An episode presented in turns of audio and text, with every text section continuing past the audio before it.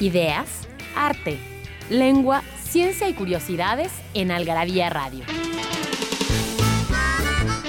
O lo que es lo mismo, una hora de palabras, biografías, inventos, historia, literatura, efemérides, música, letras, frases, cine, datos inútiles, entretenimiento y mucho más en esta dosis de algarabía lista para escucharse.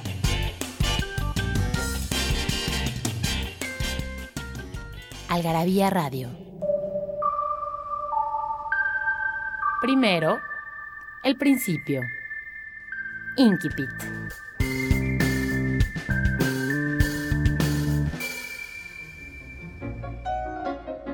Durante mucho tiempo me acosté temprano. A veces, nada más apagar la vela, los ojos se me cerraban tan deprisa que no tenía tiempo de decirme me duermo. En busca del tiempo perdido, Marcel Proust.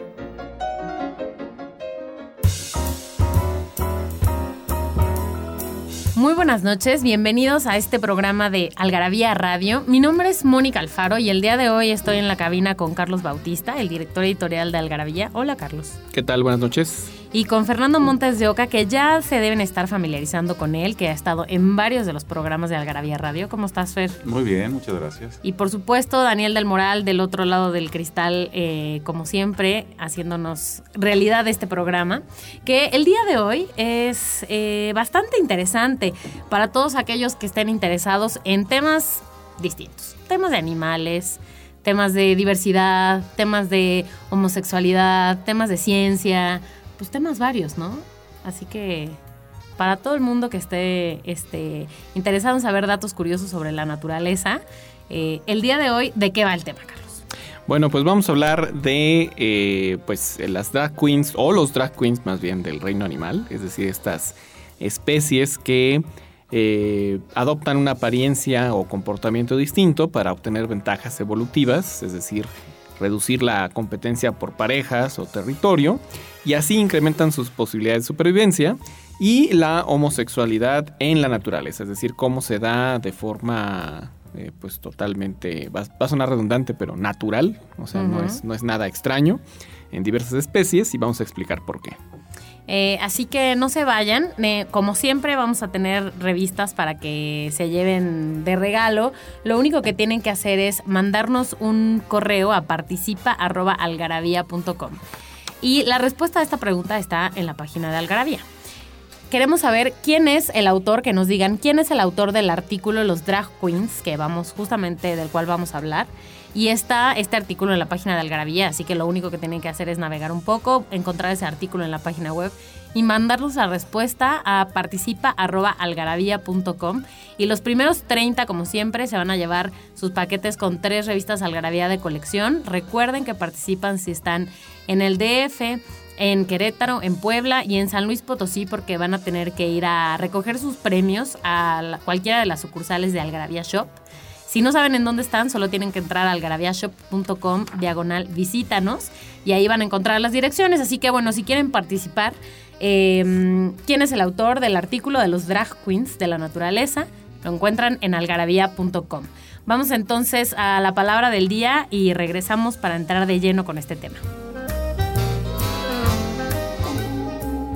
Porque no hay mejor adicción que la adicción a las palabras. Palabra filia. Dentera. Celos o envidia. Ansias o deseo vehemente, a decir de María Moliner y la RAE. También es una sensación desagradable experimentada en los dientes y encías, al comer sustancias agrias o al oír ciertos ruidos, al tocar determinadas texturas. Y aún continúa con el solo recuerdo de estas cosas. En México, la palabra dentera está en desuso, pero no en una gran región de Latinoamérica. Nada tienen de especial. Dos mujeres que se dan la mano. El matiz viene después. Cuando lo hacen por debajo del mantel, luego a solas sin nada que perder. Tras las manos tapa el resto de la piel. Un amor por ocultar. Aunque en cueros no hay donde esconderlo, lo disfrazan de amistad. Bueno, entonces vamos a empezar de lleno con este asunto de los drag queens del reino animal. ¿Por qué no empezamos por explicar el término? Bueno, el término drag queen eh, viene de dressed as a girl, es una contracción de esta expresión inglesa. Se usaba en la época isabelina, es decir, cuando vivía Shakespeare. Y eh, pues curiosamente en el teatro, en el teatro isabelino, los roles femeninos eran interpretados por hombres. O sea, de hecho todos los papeles eran interpretados por hombres. Durante mucho tiempo, ¿no? Más bien las mujeres no tenían chance de... Eh, eh, pues, pues, estaba mal visto que eh, una mujer fuera actriz, porque pues era casi casi tildarla de, de prostituta. Y bueno, no, no solo desde la época isabelina, desde la No, época desde los de- griegos, sí. des- desde los griegos, cualquier mujer que se dedicara a representar otros papeles o a salir en un escenario, ya era mal vista, ¿no? Ya tenían, de hecho, los actores en general tenían mala reputación. Entonces, bueno, De por sí. de por sí, tampoco, tampoco es, es gratuito el asunto, ¿no? Pero por ejemplo, en, en la época de, de Roma, solo lo- las prostitutas y los actores tenían que usar pelucas de otro color para distinguirse. O sea, esa era la señal. Si usaban pelucas de otro color, se entendía que o eran prostitutas o eran actores. O actores, sí. Entonces era una manera de... sobre todo los, lo- las prostitutas, casi siempre se les pedía que fueran rubias o de colorado. Y los actores que fueran grotescas, o sea, no necesariamente de, de colores, pero sí que fueran... Exageradas. Que fueran exageradas esas pelucas. Entonces ya sabía que estabas ante un actor. Mm, Bueno, y este término efectivamente hace referencia a hombres o a, en este caso, machos que se visten o se disfrazan con ciertas características femeninas, pero también está el término contrario, ¿no? El drag eh, king, Drag King. Ajá. que sí. hace referencia justo a lo contrario, ¿no? Sí, A- fíjate que ese surgió en el siglo XIX. Este, pronto van a, vamos a contarles de un libro nuevo que viene de justo esta serie que hicimos de ¿Por qué nos gusta tanto el sexo? Viene la era industrial, el, el siglo XIX, y justo en el teatro victoriano empezaron a salir eh, actrices que se vestían como hombres, o sea, es la contraparte, de una forma como de burla. Era un teatro donde se hacían gags, había unas, eh, eh, actos cómicos y eh, casi siempre vinculados con la política o personajes de la vida diaria. Y las mujeres eran las que interpretaban a los personajes eh, célebres, ¿no? De hecho, de aquí sale después la figura de la vedette y de las tiples y de todo lo que, todos, todos los que de alguna manera eh, pues eh, marcaron el- la historia del teatro de finales del siglo XIX y principios del XX. Y en el reino animal tenemos ejemplos de kings. Sí, claro. Ahorita los comentaremos. Sí, Así sí, que sí, por también. dónde quieren empezar. Bueno, como decía Carlos, estos animales hacen, te- tienen este tipo de prácticas justamente para eso, ¿no? Para eh, los momentos de competencia con otros machos, para el momento del cortejo de las hembras, para supervivencia, ¿no? Y pueden ser eh, temporales o más este permanentes. O sea, hay como de todo un poco. Entonces, ¿por dónde quieren empezar? Pues mira, ya que estamos con las drag, con los los drag queens, tenemos el primer ejemplo que nos, nos dice el autor, que es de una un macho de la mosca escorpión, le dicen así a la mosca porque se dobla el abdomen como la cola de un escorpión. Bueno, pues esta mosca, el macho de esta, de esta especie, le entrega un, que es un insecto, ¿no, Carlos? A la, a la hembra. Sí, es su cena. como regalo, digamos, como un regalo de, de ¿Su cena de precópula. bodas? Pues sí, de, pues, sí, de su cena de bodas. Antes de copular. Para Porque que obviamente la boda estuvo antes de copular, obviamente. Pues, Sí, no- claro. No, no tengo Sí. tanta información sobre esta especie en, la- en- en particular, pero creo que sí. ¿eh? Creo Sobre las religiones La matri- religiones de matrimonio los Creo que son muy firman, católicos. sí, firman y todo. Sí, Sí, sí, sí. Tal vez es solo por el civil, no sabemos. no lo sé. Pero mira, le entregan una, un, un- un insecto para que la, la hembra lo devora, lo devore mientras el macho la, la copula. Bueno, pues hay unas moscas este, machos que es- eh, se toman la, la apariencia de, de estas moscas hembra para atraer al macho con el regalito, con la cena, y hacerse pasar por hembras para que el- este macho le entregue el, el insecto y así podérselo robar. No sé si a- para comérselo o para entregárselo a otra, A otra, a otra hembra, hembra. A una que sí sea de veras. Que así sea de veras. Claro, si no bueno, también. bueno, podría encontrarse a otro de estos este, travestis. Ajá. Podríamos decirle así, ¿no? Dra- drag queens en español, travestis, Sí, sí, sí. Sí, también, Sí, sí, ¿no? cabe, cabe, Sí. El, nombre, cabe el nombre. a sí. esta mosca travesti para que, pues para que, este, Que le haga la, misma trampa. Exactamente, exactamente. Es- la naturaleza es increíble, ¿no? Bueno, esa es una de las tantas especies, pero, pero hay muchas. Sí, de hecho hay, un, hay una, eh, una serie de interpretaciones eh, por medio del teatro y trajes de papel que tiene eh, muy bien realizada esta hermosa mujer que es Isabela Rossellini. Ella tiene pues un, digamos, una página donde habla de todas estas mecanismos de seducción que tienen diversas especies. Entonces ella justo habla de esta famosa mojarra azul de agua dulce que vive en el norte de América.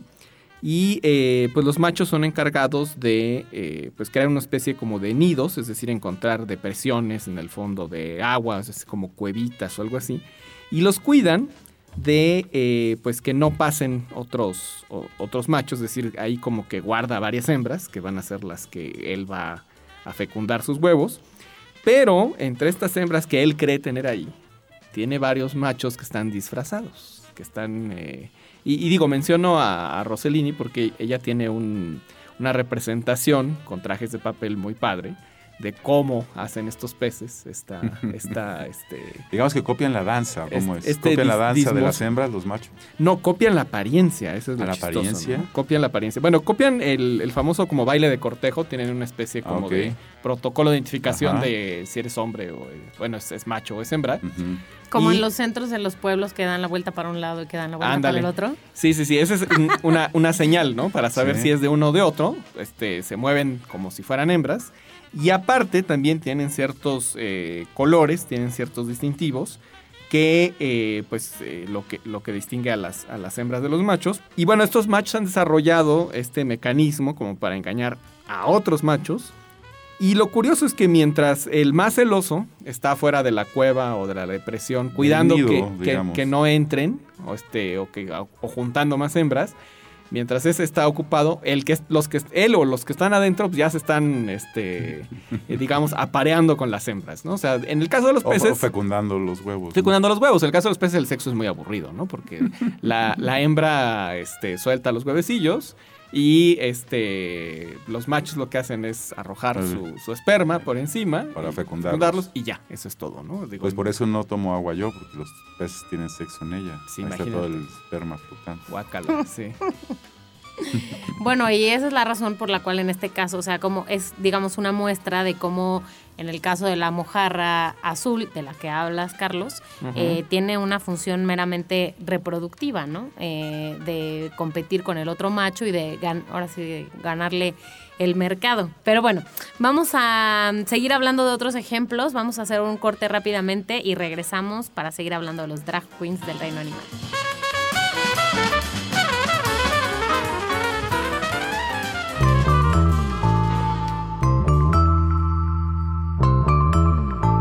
Libros que hablan de lo que todos hablan,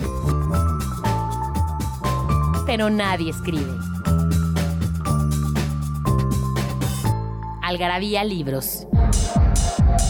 Es que no sabe igual mandar a otro a incomodar a su progenitora que mandarlo a chingar a su madre. Aceptémoslo. Somos hijos del chingonario.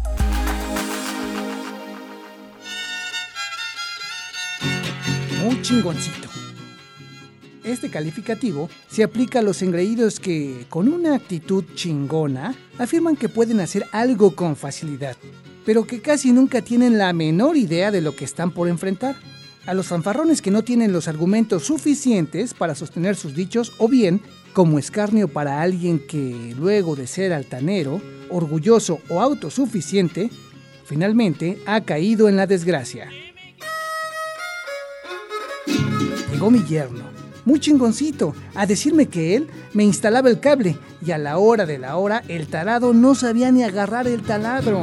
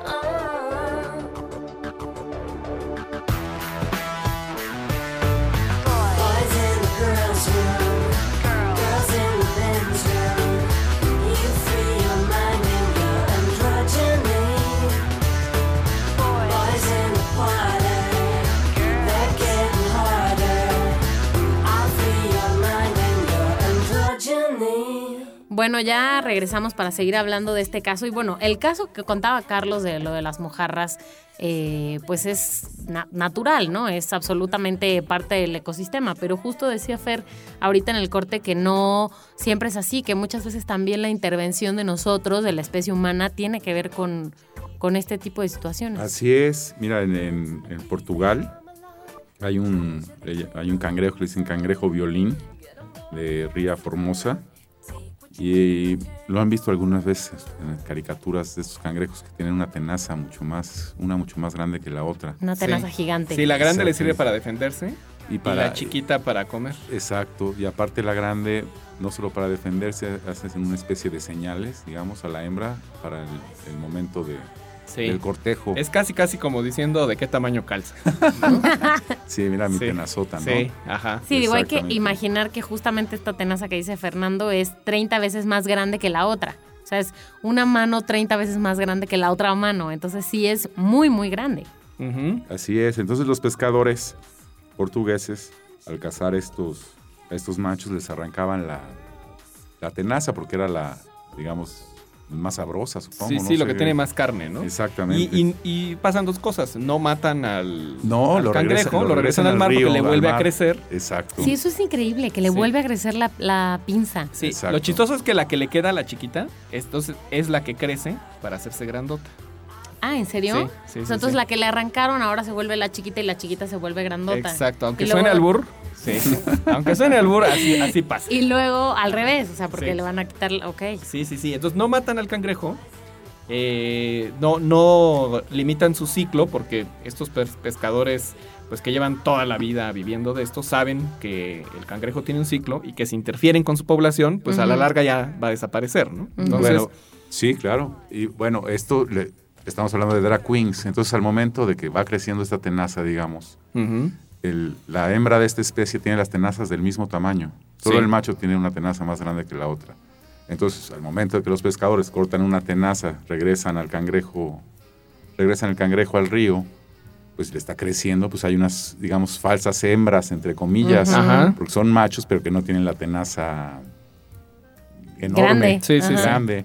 Entonces, digamos que son unas falsas hembras que se confunden con los, los otros machos, los confunden esos machos que parecen hembras porque no tienen la, Sí, la y, grande, ese macho. no pueden copular. Y ese macho en esa época, pues sí, efectivamente ya no tiene chance de participar en ningún método de cortejo ni nada por el estilo, ni Pues de es que le cortaron la, Le cortaron la tenazota. la tenazota, sí.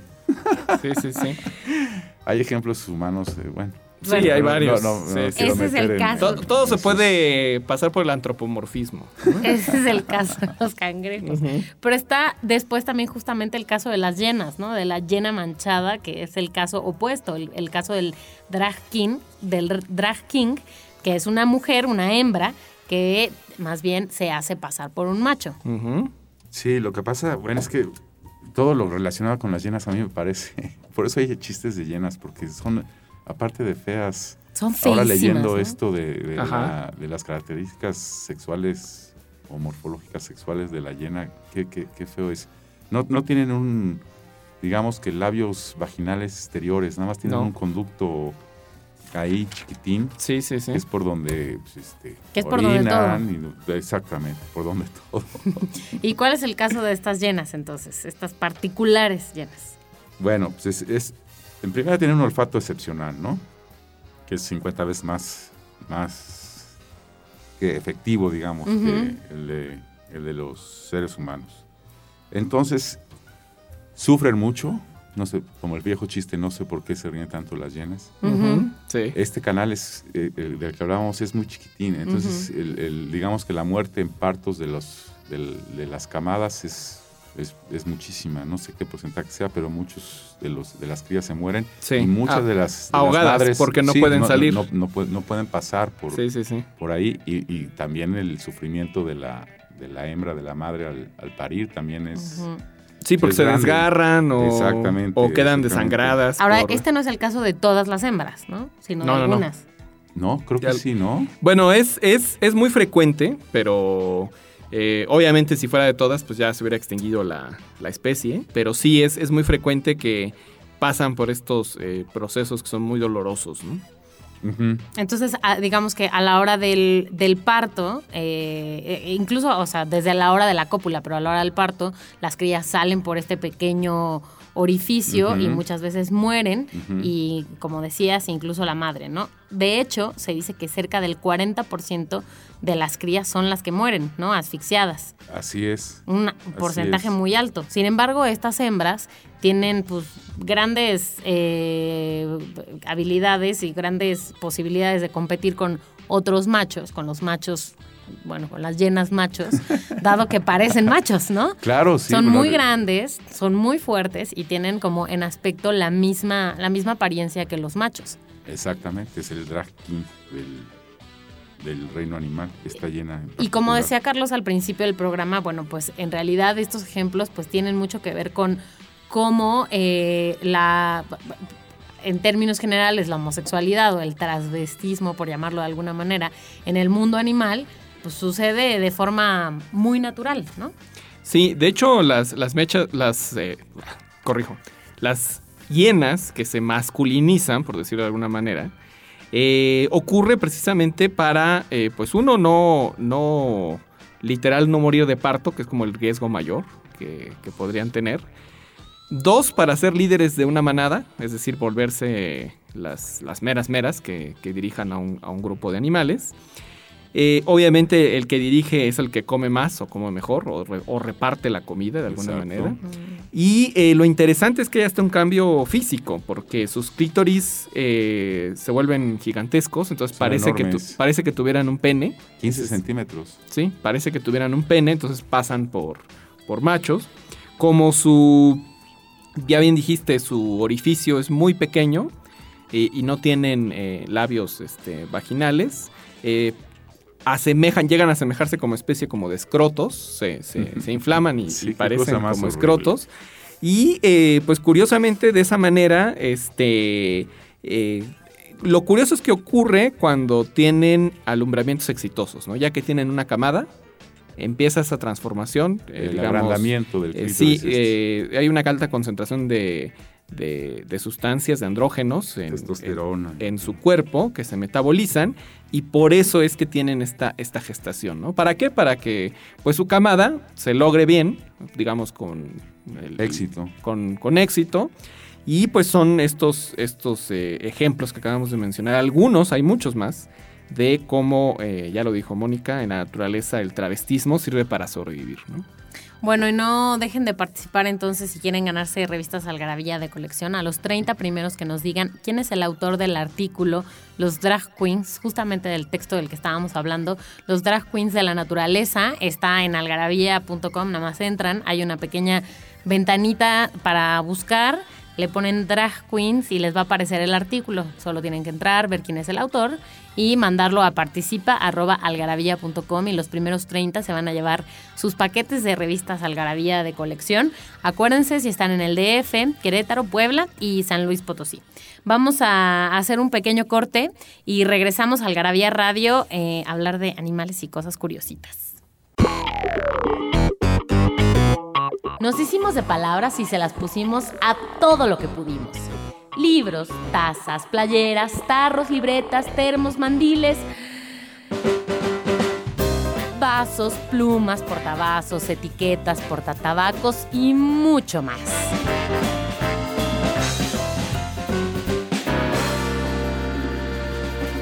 Objetos irresistibles en algarabíashop.com. En Algarabía Radio queremos saber lo que piensas. Encuéntranos en Twitter como arroba algarabía y en Facebook e Instagram como revista algarabía.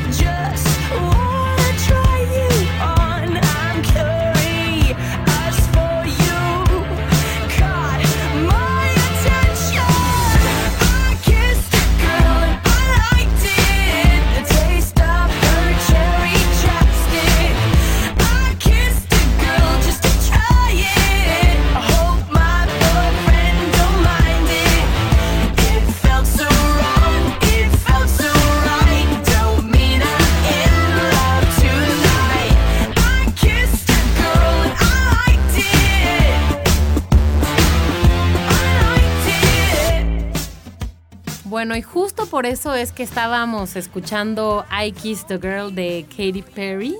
Este, no sé qué opinión les merezca Katy Perry, No, pero... Katy Perry no merece opiniones. Bueno, por- merece decir, "Mm". Es- es- todo Por- merece. Dice Ah, Daniel del sabía, Moral no sabía que para todo. dónde, no sabía para dónde iba. Sí, sí, Bueno, sí. por eso antes de eso este, escuchamos también Garbage y también Mecano para que un poco haya gustos para todos, para que, ¿no? Para que aquí hay libertad musical, que no se diga. Eh, pero bueno, estábamos hablando entonces del asunto de la homosexualidad en los animales y bueno, hay muchas otras especies, ¿no? Que, que son ejemplo claro de este asunto. Sí, claro. Bueno, este es un texto que publicamos ya hace rato, en el número 69 de Algarabía. Fue el primer especial de sexo. Y eh, pues en este número pusimos un artículo de la famosa doctora Tatiana, que eh, pues es una experta en todo lo que tiene que ver con sexo. Eh, pues primero porque es lo más importante y además también lo más interesante que tenemos en nuestra vida. Nada es fuente de mayores preocupaciones y también de, de- de placer. Y eh, pues eh, curiosamente ella es experta pero no en, en sexología humana, sino animal. Entonces, a manera de como si le llegaran cartas de pacientes, pone la carta de una supuesta madre manatí y dice así, ¿no? Querida, querida doctora Tatiana, mi hijo es un manatí muy bien parecido del que estoy tremendamente orgulloso. Solo tiene un problema, no para de besar a otros machos. ¿Qué puedo hacer para enderezarlo? Pregunta. Y ella contesta, no es tu hijo quien necesita ser enderezado, sino tú. La actividad homosexual es común en muchas especies. Y, entonces la doctora Tatiana empieza a hablar del bonobo, que es esta pues, criatura muy sexual, que es eh, genéticamente con la que estamos más emparentados los seres humanos, por ejemplo. Y eh, se han encontrado, se han registrado varios, varios eh, casos. Estamos, cuando se dice registrado, uno habla de episodios documentados, a veces hasta, hasta con video y sonido, de biólogos, de Especialistas, de alguna naturalistas, gente manera. que se dedica a eso, a de estos cuates que viven meses cerca de una población de alguna especie sí, en sí, particular y están ahí pegados respetos, ¿no? con Sí. micrófonos y con cámaras. Y Para con- observarlos bajo todas circunstancias. por y andar, llevar largas. registros y dedican su vida al estudio del, del manatí o del titío de los que quieras, ¿no? Entonces, Del ave no sé cuál. bueno, y, y ya yendo a, a términos eh, específicos, digo, para poner una, una especie que todos conocemos. Los que- pingüinos. Los pingüinos. Resulta ser que hasta para los pingüinos es muy difícil saber quién es macho y quién es hembra. De hecho, en los zoológicos tienen que hacer eh, pues estudios muy, muy, muy meticulosos porque pues no tienen una... Yo tengo un método infalible, ahorita te lo voy a, te lo voy a comentar. Ay, caray. Ay, Ok. caray. Eh, bueno, pues resulta que eh, los pingüinos en general, este, pues no tienen genitales externos. No. Entonces todos tienen el- como la misma este, agujerito, como por, por donde tienen este, relaciones. Y es muy común que entre machos y hembras este, realicen el, eh, digamos, el protocolo o- Sí, uno o se la- acuesta y el otro se le y el otro, se sí, le uno se inclina y el otro se le monta y entonces esa- esta Pero digamos ella- como... Pero eyacula y todo, el macho sobre el otro macho, digamos. Ajá. Entonces no hay manera de ni, ni siquiera de que entre ellos supieron si lo hicieron con un hombre, con una mujer, con lo que caiga, ¿no? Porque efectivamente este protocolo como de cortejo es como decían, un pingüino se arroja como boca abajo, levanta el pico y la cola y entonces en teoría ese es el, el movimiento, por llamarlo de alguna manera, que haría la hembra. Pero pues, si lo hace un macho, pues el otro macho que se va a dar cuenta. Sí, claro. Lo hace, pues voy. Sí, no, dice pues como va, ¿no? Y eso rompe uno de los grandes mitos de esta idea absurda de un famoso pseudo documental francés de la marcha de los pingüinos Ah, sí, que decían que los pingüinos tienen una pareja de por vida y que si se muere la otra entonces el otro se muere de tristeza Ah, sí, es cierto. y que Ajá. Y que entonces el polluelo los- queda abandonado a los este, graznidos sí sí sí no es falso macho, es no, falso. no, y de ahí falso. tantas ideas que tienen las personas de yo soy como tu pingüino Sí, sí, y, no- sí. y nada. El amor eterno. Todo eso es falso. Eso es falso. De hecho, de hecho, el 99.99% de todas las especies superiores en el mundo, estamos hablando de aves, mamíferos, reptiles, es decir, todo lo que se mueva y tenga patas, pelos, escamas, O sea, dices especies superiores que no son insectos, que no, son... sí, Ajá. ¿A eso te refieres? insectos, ¿no? Sí, o sea, es- especies en general, o sea, que se muevan y que tengan, tengan Que animación, no son bacterias. cerebro y sangre. El 99.99 son polígamas. Chao, todas, chao, incluido el ser humano, ¿eh? Sí, claro. Incluido el ser humano. Son contadísimas las especies que sí tienen una sola pareja de por vida. Y les voy a decir cuáles. Y aquí los una- radioescuchas ya están no empezando sé. a llorar. ¿Podrías, podrías preguntarlo? Bueno, dinos. Sí, O- ¿tenemos o- tiempo o para decirlo? Tenemos chan, tiempo, chan, tenemos chan. tiempo. Bueno, pues una de las contadas especies son los opilotes o los buitres, como los quieran llamar. Porque su mecanismo, como comen basura prácticamente, Ujú. es decir, carroña, eh, carne echada a perder, desarrollan ciertas sustancias muy fuertes, una especie como de antibióticos naturales, que contrarrestan estas bacterias que ellos, Sí, sí. que ellos consumen, y por eso solo pueden tener una pareja eh, de por vida, porque los, las sustancias químicas que generan podrían matar Digamos que son compatibles. Llegas tu media naranja Exacto. y si vas con otra naranja, Sí, sí, puede sí. tener alguna bacteria. Tu medio carroñero no- más que media naranja. ¿Qué? Es tu medio carroñero. carroñero. ¿De qué hablas? Sí, sí, sí. ¿Qué te pasa? Es ¿Qué tu medio carroñera. es tu medio carroñero. Entonces de Sí. pingüino pasamos a la idea romántica de querer encontrar nuestro sopilote. Exacto. Los que buscan una pareja de por vida es un sópilo. Sí. Ok. exacto. Pues estos pingüinos tendrían que hacer algo en los zoológicos. Algo que les Pues dicen que se divierten uñas. Mucho, o sea, que sus fiestas gay están poca madre Pues y que sí. así han sobrevivido durante millones de mira, años. Tienen que también poner contrapeso con el asunto de la mojarra. Si unos la pasan mal, pues que otros la pasen bien, ¿no? Sin importar nada. Pues mira, el, el método es muy, muy sencillo.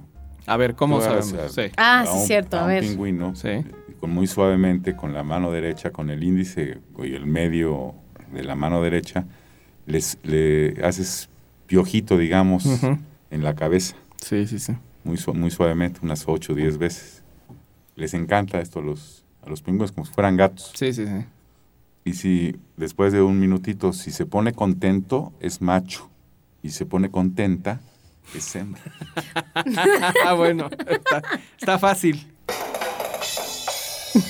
Ahí está. Ya. es como programa de Loco Valdés. Exactamente, Sí, sí, sí. exactamente. Bueno, justo vamos a, a seguir hablando de lo del bonobo, que me parece que es una especie muy interesante. ¿Por qué no nos hablas un poco sobre ellos? Los bonobos, bueno, pues los bonobos son, ya lo dije, la, la especie primate más cercana a- al ser humano. La diferencia entre un simio y un mono es que los simios no tienen cola. Nosotros vendríamos siendo una especie de simio evolucionado.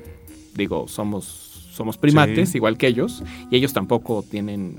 Cola me refiero a esta larga... Sí, sí. este, movible, ¿no? Digo. Se lo utilizan. ¿no? Ahí tenemos restos nosotros con el. ¿Cómo se llama? ¿El coxis? Sí, el último huesito es el, resto de que alguna vez tuvimos cola. ¿no? Y bueno, pues eh, los bonobos, eh, tanto, sobre todo las, las hembras, son las que se, se tallan entre ellas, así literal. O sea, una se monta encima de otra o, o, este, de alguna manera buscan como una posición cómoda y pues se dan placer mutuamente, ¿no? Este, Sobre todo entre las hembras, entre los machos no es tan común. Pero entre las hembras sí es muy común que... Este, Y a los machos de esa especie les encanta que las hembras Bonobas. Sí, lo hagan y se quedan viendo. ¿no? Sí, Eso se me hace que es la opinión de Fernando. Yo no creo que eso esté, esté No, registrado creo que sí en... está, está, está científicamente comprobado. Creo que es de Stanford. Bueno, vamos a seguir hablando de otras especies. Eh, no olviden mandarnos un mail a participa.algarabía.com con su respuesta a la pregunta de hoy, ¿quién es el autor del artículo de los drag queens de la naturaleza? Lo encuentran en algarabía.com y regresamos para hablar de otras especies.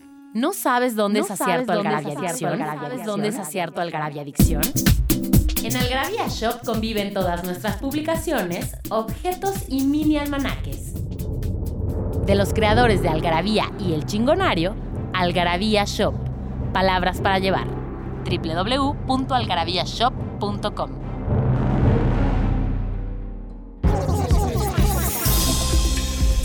Perdido en la traducción. Ersatz. En Alemania, el término Ersatz se utiliza como sinónimo de reemplazo. Sin embargo, esta palabra adquirió una connotación negativa con el uso inglés, desde que en la Segunda Guerra Mundial los bloques aliados impidieron la entrega de bienes a Alemania y en lugar de darles café hecho de auténticos granos, les dieron otro más insípido, hecho a base de granos tostados, al que llamaron Ersatz Café. Actualmente, ersatz se refiere a algo que es reemplazado por otra cosa de menor calidad, como la Teresa que traían los Santos Reyes cuando no les alcanzaba para la Barbie.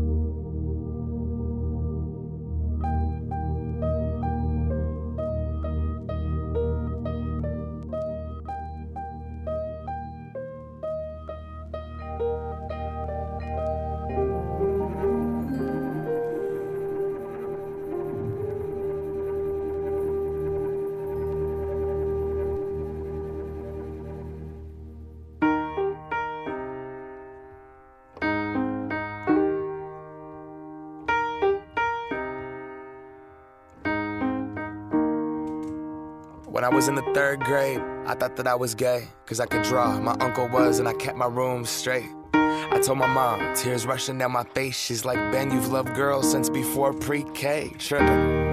Yeah, I guess she had a point, didn't she? Bunch of stereotypes all in my head. I remember doing the math. Sí, like, yeah, siendo agujero. Sí, efectivamente, como bien dice Carlos Bautista, siendo agujero. Y vamos a hablar de una especie que aquí estábamos pobreteando. Pobres pulpos. ¿Qué pasa con los pulpos, Fernando? Bueno, es que en tiempo de guerra cualquier hoyo es trinchera, dirían, ¿no? Y se pregunta el autor que si eh, la actividad homosexual puede ser producto de la desesperación. Pues si no hay nadie más, Pues sí, a lo mejor. es la clásica pregunta esa que si estuvieras en una isla desierta nada más. No, yo ni contigo, aunque fueras el último hombre en la, ¿Quién en la sabe? vida, ¿no? Bueno, la desesperación puede llevar, como a estos Sí, claro. pulpos, a tener relaciones homosexuales. Viven muy profundo. Dos kilómetros, dos mil metros. 2.500 metros eh, de bajo el mar. profundidad. Ujú. No se ve nada. No hay poquitas especies. No se encuentran a nadie. Viven en la soledad. Y lo peor de todo es que cuando maduran sexualmente, cuando ya pueden reproducirse, ya su tiempo de vida es muy corto. Después de madurar sexualmente, van a morir pronto. Sí, claro. Entonces los pobres pulpos, pues, una vez ya estoy listo para lo, para lo, para lo que sea, y Sí, no sí, encuentro a nadie. Entonces, si se encuentran a un macho, aunque ellos sean machos, Como va. como va? O sea, hay que aprovechar cualquier Es oportunidad. la desesperación. Sí, es lo que caiga, ¿no? Pero incluso eh, justamente lo que dice aquí el, el autor del artículo es que aunque sean especies distintas, ¿no? Sí, de hecho es, es de... Bueno, también los delfines hacen eso, pero bueno, los delfines no cuentan tanto, porque los delfines, como los seres humanos, son de los pocos que tienen sexo placer, por ¿no? placer, que esa es otra cosa. No con fines No reproductivos. con fines reproductivos. Los delfines se aparean con lo que se les atraviese. O sea, anguilas, pulpos, Tortugas. tortugas, tiburones. De hecho, el- el- los tiburones le sacan a los delfines no tanto por el rollo de que los golpean o los lastiman. No, se los cogen. Y no Como necesariamente. un machote norteño Y no en la- Exacto. en la Ciudad de México, Sí, una cosa así. Ándale, ándale. Los delfines buscan aparearse con lo que caiga. Y el problema es que no solamente con, buscan los órganos sexuales de la, de la otra especie. Los pueden penetrar donde caiga. O sea, ahora sí que O sien- sea, ¿quieres decir con que haya un orificio? con- o sea, sí, siendo agujero, Ah. así que siendo hoyo, aunque sea Literal. de pollo, literal. Así. Ay, Dios mío. Sí, sí, sí. El Este delfín. programa es para que usted pueda sacar todas sus frases más guarras que se le ocurran. Son los animales, que son comportamientos animales. Exacto. Entonces, los delfines, esta mira. cabina. Eh, se pueden aparear en- con las branquias de los de los, este, Tiburones. de los tiburones. Sí, o sea, ahí se les montan ahí y ahí se, se masturban Entre, entre, entre, Entre la las concha, entre la concha de la tortuga. Entre la concha de la y- tortuga. y el cuerpo Las de la branquias. tortuga. Hacen que se les enrede una anguila y pues con eso también, lo que caiga. ¿eh? De, de hecho, toda esta gente que habla de las maravillas de la delfinoterapia, que ponen a los niños con los delfines, señores, los delfines se masturban con lo que caiga. Entonces, los que nadan con delfines o a los niños que los ponen, quiero decirles que el delfín se está masturbando con sus hijos. Ay, Dios mío, acabas de romper varias ideas este, Sí, hombre, ya muy románticas de la sociedad que existían antes de este programa. Sí, hombre. ¿Yo qué? Los delfines puercos que buscan ahora sí que cogerse a lo que sea. Ay, ¿por qué? ¿Yo qué? bueno, a mí que soy adorador de, del pulpo como manjar para comer, pues ahora yo no sé, cada vez que pida pulpo voy a pensar en- en... Mm, no sé Sí, si Bueno, en no dos se la- semanas no se te va a olvidar. No sé si la pasan mal los pulpos, con ocho tentáculos pues debe ser, digo, malo. Cuando les toca, lo poco que les toca Sí, esta Pues, pero Imagínate. les toca pues, se poco. aprovechan. Sí, sí, sí. Bueno, ¿y cuál es el caso también de, hay, hay otras aves, ¿no? Por ejemplo, las gaviotas, hay varias especies de gaviotas, que en este caso son las hembras las que forman parejas cuando hay pocos machos, justamente, ¿no? Eh, el tema es que las hembras construyen los nidos, los defienden, porque pues obviamente ahí están sus crías, y si no hay otros machos, pues se ayudan entre ellas para, para incubar los huevos, ¿no? Ujú. El tema es que efectivamente ellas también se montan, digamos, una a la otra, como lo haría pues un macho, ¿no? Ahora, ¿por qué no nos cuentas un poco sobre cómo es, a, a lo mejor muchos, o ya lo has contado en este programa antes, pero cómo es que sucede el asunto de los huevos y cuál es el papel del macho en el caso de las aves y así? Bueno, eh, no en todas las especies, pero por lo regular, la hembra es la que se queda a cuidar los, lo- los huevos, este, aunque suene al burro. Y eh, pues los machos son los que se dedican a conseguir el alimento, el alimento, ¿no? Entonces son los que van y traen todo el tiempo en casi todas las especies de aves. Hay, hay excepciones, pero en, en casi todas las especies. En este caso, cuando hay pocos machos, las hembras se dejan, digamos, este, se aparean pero no tienen quien se encargue del alimento. Entonces, con otras hembras forman, digamos, como nidos colectivos. Como una cooperativa para Ajá. cuidar los huevos. Ajá, entonces se van turnando. A veces puede ser de una pareja o hasta más. Pueden ser hasta tres, cuatro hembras encargadas de conseguir. eh, eh, O sea, como en grupo, como en como en comunidad. grupo, como en comunidad, para cuidar a los huevos. Y lo chistoso es que eh, estos, eh, este mecanismo ponen menos huevos y tienen menos crías que las parejas convencionales, es decir, es menos exitosa, ¿no? El, el logro de los polluelos. Pero si no lo hacen así, No podrían sobrevivir. no podrían de sobrevivir, este, de- o los que, los que salen adelante. ¿no? Sí, pues hay que cuidarlos. Ujú. Siempre de, de dos es mejor que. Aunque a- sean dos hembras, es mejor que. Y aquí vuelvo a lo de los pingüinos. Por ejemplo, este, cuando en, en este fraude de documental de la marcha de los pingüinos, que dicen que las hembras se van por la comida y regresan y el macho se queda cuidando, etc. Este, no es cierto. O sea, machos y hembras se reparten por igual, o sea, que van y vienen. Y cuando regresa el grupo, porque es una cosa más colectiva más que de van específicamente con su pareja, si obviamente regresan menos de los que se van, y los que se quedan, sean machos o hembras, sacan adelante los polluelos. O sea, sin importar si eran pareja o si son del mismo sexo. O sea, eran hijos del pingüino vecino. Exacto. O sea, inclusive hasta polluelos que no son suyos. O sea, los, los adoptan y sacan en colectivo, este... Porque si no lo hicieran así, si esperaran a la pareja específica, ya hubiera desaparecido la especie hace cientos de miles de años. Todas las ideas de los pingüinos han sido Hablando- eliminadas en este. Hablando de eso, alguna vez lo platicábamos, Carlos, que pensábamos que el reino animal era pues, de, de ensueño, ¿no? Ah, sí. Que, que si hay una hembra que ve que hay un, un una cría de otra, de otra hembra. Lo adoptan, que Lo adoptan y todo. La mayoría de las especies lo sacrifican, o, o si no lo sacrifican, por lo menos no lo ayudan, ¿no? Sí, Son porque- contadas las especies que sí ayudan a, La a mayoría. los sí, huérfanos. son digamos. contadas, por ejemplo, las aves sí, porque Los no. elefantes creo que también. Porque uno, otro mito es que ya ves que dicen que si recoges un polluelo que se cayó de un árbol, el- la madre ave, águila, halcón o lo que sea, va a detectar tu olor humano y entonces no, ya no lo va a criar. Eso es falso. Ah, Los-. Las aves tienen muy mal eh, olfato. Olfato. No tienen manera de... Entonces por eso es, es muy difícil que sepan cuáles son sus hijos y cuáles no. Y hay muchas especies que lo que hacen es eh, cambiar sus huevos por otros, haz de, haz de cuenta el, el famoso autillo. Sí. Eh, lo que hace es, este, se mete en nidos de otras especies, tira Y los huevos y del- pone, el- y pone, y sus pone huevos los ahí. suyos. Entonces, los otros, las otras aves se Están pasan alimentando a un hijo que no es suyo, suyo. y no se dan cuenta que no es suyo.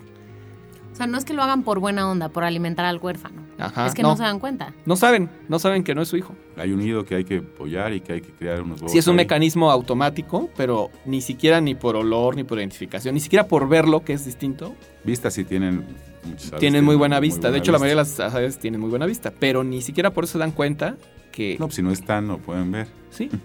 Este... Ojos que no ven, corazón que no. Exacto. Entonces, eh, lo- es, es curioso, ¿no? Esto de, entre las aves. Lo hacen más por una cuestión instintiva. O sea, no tanto porque, ay, vamos a ayudar al, al pobre chavito que se Sí, quedó sin... la mayoría de las especies son ojetes, perdón por la palabra. Sí, sobre todo los mamíferos y los felinos en particular. Por ejemplo, Los los, leones, cuando encuentra el macho león a una leona ya con camada, mata a los cachorros para que ésta pueda volver a estar en celo y entonces eh, embarazarla. Sí, claro, que esa hembra se dedica a criar a su, a su descendencia. A su no descendencia. A la, no a la de otro macho. Ajá.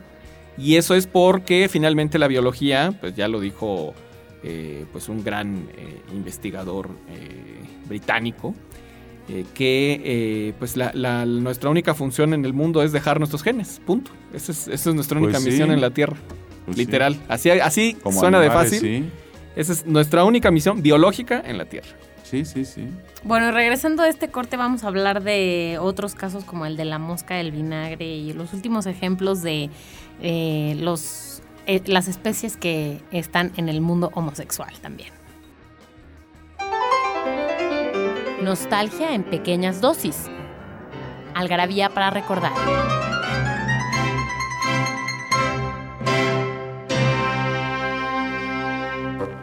El 25 de abril de 1953, Francis Crick y James D. Watson publican la descripción del ADN, con una estructura de doble hélice.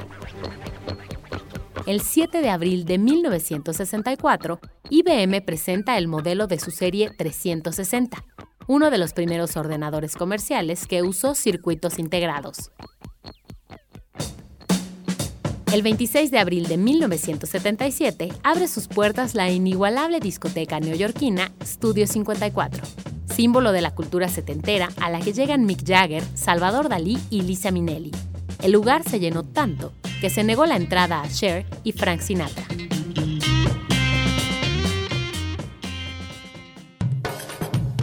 Bueno, pues ya estamos llegando al final de este programa de Algarabía Radio, en donde hablamos de los drag queens del reino animal y del el consultorio sexual de las especies. Recuerden que estos dos artículos los pueden encontrar en Algarabía, uno de ellos en Algarabía, en Algarabía 121, que no les vamos a decir quién es el autor, porque esa es la pregunta de este programa, quién es el autor del artículo de los drag queens de la naturaleza. em, que lo encuentran en algarabía.com. Y el otro, justamente que decía Carlos, en Algarabía 69, el número, el especial de sexo, que difícilmente ya lo van a encontrar impreso, pero que si no lo tienen, lo pueden encontrar en su versión digital, ya sea en la página de Cinio, en cinio.com, o en la aplicación que tenemos en iTunes o en la tienda de Android.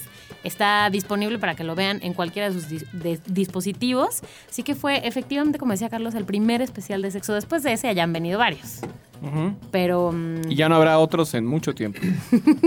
ya no. pero Así para que que, vayan este programa coleccionando. y, Sí, y ya no. repítanlo varias veces. Bueno, no. así que eh, pues ya estamos llegando al final. ¿Cuáles son otros casos que, que quieran comentar, platicar? Mira, tenemos, tenemos como la mosca del vinagre. Ajá. Que insisto, yo no sé estos científicos cómo es que se ponen a investigar moscas. Fíjate- Y cómo saben, yo no sé si, cómo saben de la homosexualidad. Por supuesto, no es que tenga las pestañas más grandes una mosca que No, otra, las tenga- uñas o- pintadas. O las uñas pintadas, ¿no? Sí, no, no, no. bueno, la, la cosa es que la mosca del vinagre de entrada es la especie que más ha ayudado a entender cuestiones genéticas porque pues es, es muy fácil de estudiar. Eh, las generaciones se reproducen muy rápido, es decir, se pueden ver eh, centenas de generaciones en muy poco tiempo. O sea, en unos cuantos años ya estudiaste, meses, sí. ya estudiaste cientos. Porque tienen una vida muy corta. Tienen una vida muy corta, tienen una altísima resistencia a la radiación que es así también como se descubrió que eh, de qué de qué manera aguantan cada especie la digamos los grados de radiación de hecho la mosca del vinagre es mucho más resistente que una cucaracha ¿Ah, sí? otro gran mito la mosca del vinagre es, es tal vez una de las especies que si hay una guerra nuclear así espantosa de las pocas que sobrevive porque sí es mucho más resistente que las cucarachas ¿Las cucarachas sí resisten lo de la radiación o no? no tanto, resisten como 64 mil rats. Por ejemplo, un ser humano muere como a 2.000 o 3.000 rats, creo. Ok. Una cucaracha 64 mil y una mosca de vinagre como 180 mil. algo. No, no, no me hagan caso con las cifras, seguro están pero mal. bueno, las Pero proporciones. sí las proporciones son, es, es como el tres veces más resistente a una... Qué bárbaro. Bueno, pues los científicos hacen mutaciones genéticas con estas moscas del vinagre, ¿no, Carlos? Sí. Y, mm, insisto, no me pregunten cómo, pero hacen mutaciones genéticas a la mosca. Y sí hay moscas que al mutarlas genéticamente hacen que se apareen nada más con otros machos. O hay moscas bisexuales, digamos que cortejan a hembras y a machos. Pero con el paso de las generaciones, este gen va dando una cadena de machos. eh, Sí. al decir machos, me, me viene a la mente machos gays, digamos. Sí, de- pues llamarlos de alguna manera, Moscas ¿no? homosexuales, ¿no? Sí. Sí, han logrado este, probar que este, digamos, como gen, por lo menos en las moscas, es posiblemente hereditario y que se puede inducir por medio de la, de la radiación, que así es como lo, logran, ¿no? Así es como cambian. Así es como logran esta, esta manera de cambiar las, digamos, como las preferencias eh, sexuales. Y, eh, y lo curioso es que reaccionan eh, cuando están bajo cierto tipo de luz. O sea, se les pone una luz y tienen una reacción, en este caso, este... eh, eh, bi- bisexual y si se les apaga la luz, inclusive se les apaga hasta el, el deseo sexual. Sí. Esa es Eh, una cosa interesante, ¿no? O sea, se les ha inducido este, con, con radiación estos, estos cambios en su... Es más por el calor que por la luz en sí. Eh, parece ser que sí, pero lo chistoso es que con, con este estudio, pues se ha abierto una, una discusión si este, la homosexualidad tendría algún, alguna, algún causal genético o no, todavía no se sabe, no hay, no hay ninguna conclusión al respecto. Sí, como dice el autor, no, no puedes traspolar esto a seres humanos o a una especie más. Sí, o a manatís, ¿no? Que los Ajá. manatís dice que es muy común, como empezamos el artículo, que se den sus besos. Y que pues, es una forma de socializar, que es muy normal, igual entre los bonobos, por ejemplo, que ya lo comentabas, que entre machos casi no tienen relaciones entre machos, pero sí se besan todo el tiempo. O sea, los machos, sí, es que, y se ha descubierto que es como una manera como de empatía o de socialización para pues estar en... Porque además también pasa que con, que los bonobos tienen como eh, sociedades como muy estructuradas, ¿no? Y actividades, o sea, como que hay ciertas estructuras que sí siguen, ¿no? Ok, prueba, prueba más de que somos muy parecidos a ellos. Y hay, y hay otras especies, ¿eh? el artículo está muy interesante. Sí, de- hablan sobre los macacos japoneses también. Sí, sí, sí. Y bueno, finalmente este, este es solo una muestra de los- las muchas, muchas especies que hay que tienen eh, comportamientos eh, homosexuales, que esto prueba que es de lo más normal del mundo, o sea, no Lo es- más normal del mundo. no Nada más tiene déjame darte ningún- este último Sí. ejemplo de los macacos, me parece interesante. Sí. Aquí digamos que es, que digamos, lesbianismo. A ver, Bueno, eh, siempre hay una hembra más popular entre los macacos. Es como la, la prom queen de... la ¿no? guapa del de, salón. De, de la tribu ahí macaca. De la tribu macaca. Bueno, pues entre ellos, entre los hembras y machos, o sea, aquí los machos y las hembras se pelean por copular con esta, digamos, popular macaca. Sí, con la Madonna de los macacos. ¿no? Exactamente. Eh, se pelean tanto hem- machos como hembras por la hembra popular. Mm. Y terminan teniendo este. Ahí yo creo que ya depende de la hembra popular si quiere al macho o quiere Porque a la además, hembra. justamente el artículo hace una referencia de que tienen la cola corta, ¿no? Y hay otros, hay otra parte del artículo en donde hace referencia a otro, eh, a, a otro, a otra especie de, de changos, por llamarlo de alguna manera, que tienen la cola muy larga y que justamente era de los que hablabas hace rato, que las hembras utilizan esa cola para masturbarse, ¿no? Y estos que estás diciendo tú eh, tienen la cola corta. La Eso- cola corta. Sí, me imagino que debe ser, eh, es. pues ya no le sirve para lo mismo que los otros. Pues sí, como ese hay muchos ejemplos en el artículo que está interesantísimo y para eh, completar un poco lo que dice Carlos, que ahorita nos dirá en la conclusión, pues sí, vemos que en el reino animal es lo más común. Es súper común. Bueno, y en las civilizaciones humanas, eh, ya lo hemos comentado, por ejemplo, todos los griegos, los romanos, era súper común que Desde estuviera- antes, desde los sumerios. Sí, sí, sí, pero bueno, con los, con los griegos se estableció como hasta leyes y todo, que era completamente normal, por ejemplo, los hombres que tuvieran su efebo, o las mujeres que, que sobre todo tenían un rango eh, patriarcal o de familia, pues tenían también sus amantes mujeres, ¿no? Y no eran, y no era Sí. ningún problema, ¿no? Sí, sí, sí. De hecho, hay un dato curioso que eh, el famoso Claudio, el, el emperador, que tal vez fue uno de los más eh, notables de la historia de, de Roma, justo en esta época de decadencia donde estaban los, los, los de la familia de, de Nerón, que pues estaban casi todos locos. Y eh, la población no confiaba en, en- en- en Claudio porque solo le gustaban las mujeres. Sí, no era, no, no es una, no era una práctica muy... No era nada común, ¿no? Que solo te gustaran las mujeres. Y era así como. Y entonces tú lo ves, todos lo vean con desconfianza, hasta suponían que estaba enfermo. Bueno, él se había hecho pasar por. eh, estaba. Tenía un problema de, de motriz. O sea, Ujú. tenía. Era, digamos, como cojito. Cojo, eso significa Claudio. ¿no? Sí. Significa el que, el que, el que tropieza al andar o el que, o el que anda, o el que anda de Así forma es. accidentada. O sea, eso que si significa. le quiere poner a su hija Claudia, ya sabe que, que le está poniendo Sí, de nombre. y se hizo pasar por idiota y eh, tartamudo casi toda su vida para que no llamar la atención y no lo mataran. Sí. Bueno, el- el- el- hablabas tú del- de la colección de por qué nos gusta tanto el sexo. Tenemos ahí, tenemos uno de la antigüedad, donde vienen todos estos relatos entre griegos, latinos. Inclusive los, prehispánicos. los prehispánicos, sí, en, el México antiguo, los- entre los, eh, por ejemplo, los mexicas, era casi un ritual de, de paso, era como una especie como de proceso social, tener, Sí, tener de- relaciones de iniciación de a iniciación la vida de adulto. entre los mayas y los mexicas había. ¿no? Bueno, así, Así que es. si este tema les pareció interesante, eh, además de, justamente además de estos artículos, pueden echarle un ojo a estos libros que están diciendo eh, nuestra colección, por qué nos gusta tanto el, el sexo, que está, ya tiene varios tomos, eh, están divididos eh, por épocas a lo largo de la historia. Eh, el programa de hoy ya se terminó, así que tenemos que despedirnos por el momento. Gracias a todos los que nos escucharon, nos escribieron en redes sociales, por mail. Gracias a Daniel del Moral, eh, que estuvo con nosotros. Y gracias a ustedes, Fernando y Carlos, por acompañarnos. Gracias a ti. Eh, mi nombre es Mónica Alfaro y nos escuchamos en otro programa de Algarabía Radio. Buenas noches. Gracias. Datos inútiles para romper el silencio con el doctor Ian Q. Carrington.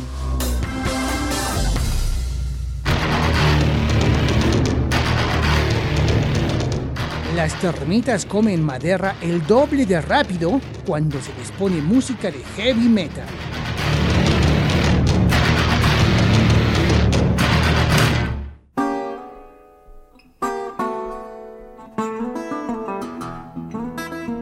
Esto fue Algarabía Radio.